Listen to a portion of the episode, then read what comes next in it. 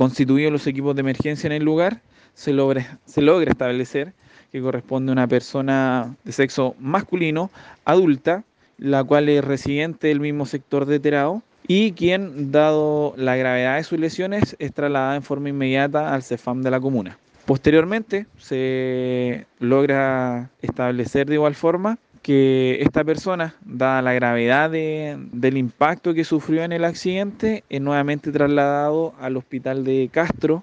donde alrededor de las 3.40 horas de la madrugada lamentablemente perdió la vida.